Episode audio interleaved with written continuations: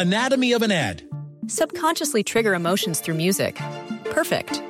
Define an opportunity. Imagine talking to millions of people across the U.S. like I am now. Identify a problem. Creating an audio ad is time consuming. Offer a solution. Utilize cutting edge AI. Imagine creating all that in under 30 seconds. Well, we did to create this ad. To learn more about AI in the audio industry, download the white paper from audiostack.ai. Ciudadanos informados, informando. Este es el podcast de Iñaki Manero, 88.9 Noticias. Información que sirve. Tráfico y clima cada 15 minutos.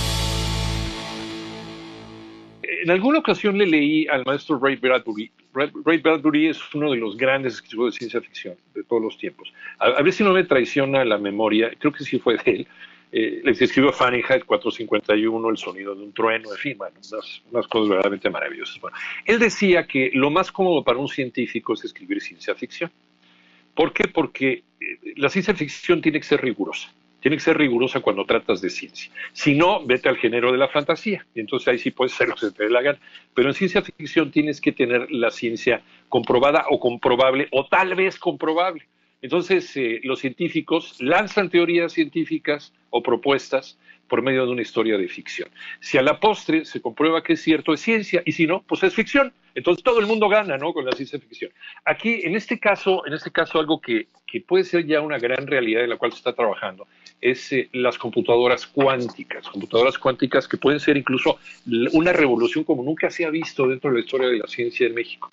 Y basándonos en, en esto, eh, Carlos Alberto Ortiz de la Peña, que es escritor de ciencia ficción y por lo que he estado leyendo de él, eh, también es eh, admirador de todos estos grandes genios, grandes maestros de la ciencia ficción clásica como Arthur C. Clarke, Ray Bradbury o el mismo Isaac Asimov. Crónicas de un futuro exponencial.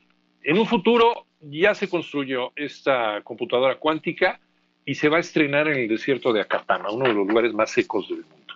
Carlos, qué gusto saludarte, ¿cómo estás? Hola Iñaki, muy bien, ¿y tú? Bien, afortunadamente, platícanos, platícanos, la computadora cuántica para el 2029, ¿sí será?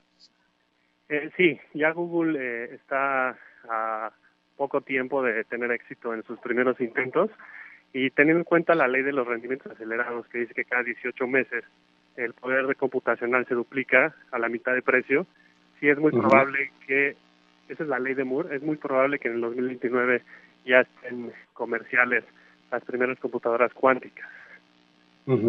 Eh, y te la vas a llevar al desierto de Atacama para probar.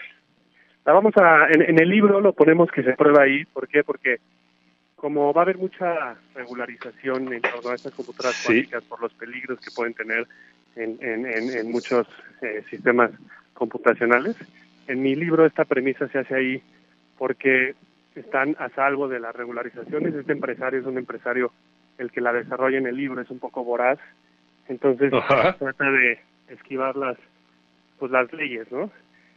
Y sí, efectivamente, en mi libro, en este en esta computadora que se llama la Maitrevac, que es un poco un guiño a la Multivac de Asimov, de su de Asimov, sí, eh, un personaje está eh, ganó un premio para estar ahí 15 minutos en un mundo simulado completamente a un nivel de detalle indistinguible del mundo real. Y este personaje, por un ah, accidente, se queda atorado ahí 48 segundos nada más. En el que cada segundo es percibido allá adentro lo doble que el anterior. Entonces, aunque él solo está 48 segundos, el último segundo lo va a percibir como más de 800 mil años. Una especie de prisión del tiempo que, es parte también de las cosas que se tienen que entender todavía de la física cuántica, es más, de, lo más pequeño. La, computadora cuántica eh, trabajaría por cuántos, que son estos paquetes de energía. Entonces no se sabe de qué manera se puede alterar la realidad cuando estás operando o cuando pudieras operar una, una, una, de estas computadoras. Esto nos abre pues un, campo virgen para, para, especular y para crear, ¿no? De manera literaria. Este, Correcto. Eh, hay una frase que me gusta mucho que dice que el, el, cambio es una ola que se puede surfear o que te puede destruir, ¿no? El, el, cambio como ola la vas a surfear cuando lo sabes prever con tiempo, cuando lo sabes anticipar y te va a destruir cuando no te preparas. Eh, nos queda claro que no hay vacas sagradas en este mundo, Por ejemplo, el blockbuster, que era una vaca sagrada hace 15 años, ya fue completamente destruido por tecnologías simples como Netflix. Eh, la industria de los taxis está siendo completamente disrupteada por, eh, por Uber, igual los hoteles. Entonces, el, sí, efectivamente, el libro es una es una oportunidad para todas las personas que se quieren preparar para un futuro en el que el cambio se va a desarrollar de manera exponencial, ¿no? Entonces, como bien menciona, estamos imaginando hacia dónde van las tecnologías, estas tecnologías famosas exponenciales como la computación cuántica, la inteligencia artificial, la genética, y imaginamos un futuro, una historia de aquel 2048 en el que estas tecnologías se relacionan entre sí para hacer lo que hoy consideramos magia o lo que hoy consideramos poderes de los dioses, eh, simplemente son tecnologías que no han sido realizadas, pero que ya están siendo imaginadas. A, los grandes nombres de la ciencia ficción, desde pues, los papás como Alan Poe, como Julio Verne, luego Arthur Clarke, Paul Anderson, eh, Bradbury, Asimov, Robert Silverberg, o, algunos de los más recientes, ¿no? como el mismo Michael Crichton y su, Parque Jurásico. Eh, hay, están faltando ya ahorita autores de ciencia ficción, como, como que se quedó descuidado el género, porque antes podías encontrar para aventar para arriba de distintas calidades pero como que la gente no le ha querido entrar al género o es, o es mi percepción, este Carlos. Sí, lo que pasó, como que, qué gusto que sepas tanto de ciencia ficción, me, gusta que seas fan del tema, me gustaría tener una conversación más amplia contigo. Y, sí, creo que lo que pasa es que ahorita la ciencia ficción se confunde con, con lo que antes era la ciencia ficción. La definición que dice al principio es correcta, es la ciencia que es imaginada y que en algún momento se puede hacer ciencia, se queda en ficción la ciencia ficción de los últimos años, salvo algunas excepciones, se ha dedicado solo a la ficción, ¿no? Entonces, por ejemplo, Star Wars y otras películas están más eh, enfocadas en la ficción. Más fantasía. En la ciencia.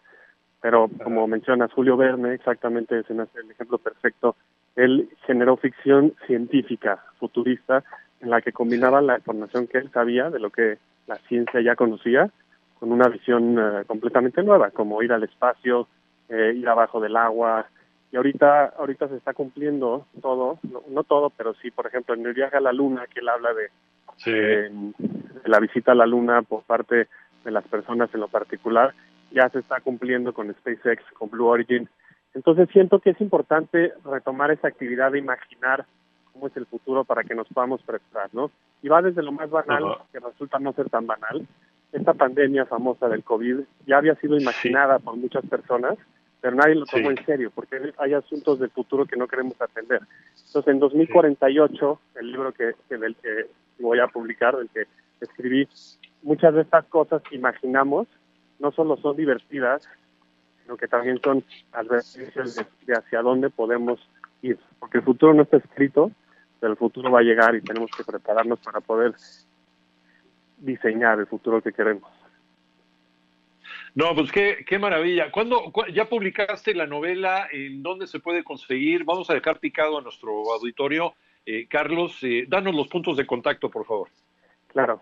en Instagram, Facebook, Spotify, eh, YouTube, etcétera, pueden buscarme como Homo Cósmico, H-O-M-O Cósmico y ahí van a tener información de la cuenta que otra cuenta que está ahí ligada que es 2048 Cósmico. Pero con que sigan Homo Cósmico ya van a estar al tanto de las noticias.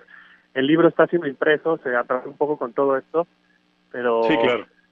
pero ahí van a estar al tanto de cuándo va a estar en venta en Amazon y en otras librerías. Lo va a imprimir Algarabía la editorial mexicana. ¿Esta es tu primera novela de ciencia ficción? Sí, es la primera novela, aunque ya hemos escrito varias cosas. Tenemos un podcast igual Homo Cósmico en, Apple, en Spotify, pero sí es la primera novela que, pues, que escribo. Pues vamos a leerlo con muchísimo gusto. Carlos Alberto Ortiz de la Peña, te agradecemos muchísimo la charla y, la podemos seguir echando un café en algún momento porque, bueno, eh, sobra, sobra conversación para rato con una persona que sabe tanto como tú. Te lo agradezco, eh, Carlos, te mando un abrazo. Gracias, Iñaki. Saludos al auditorio.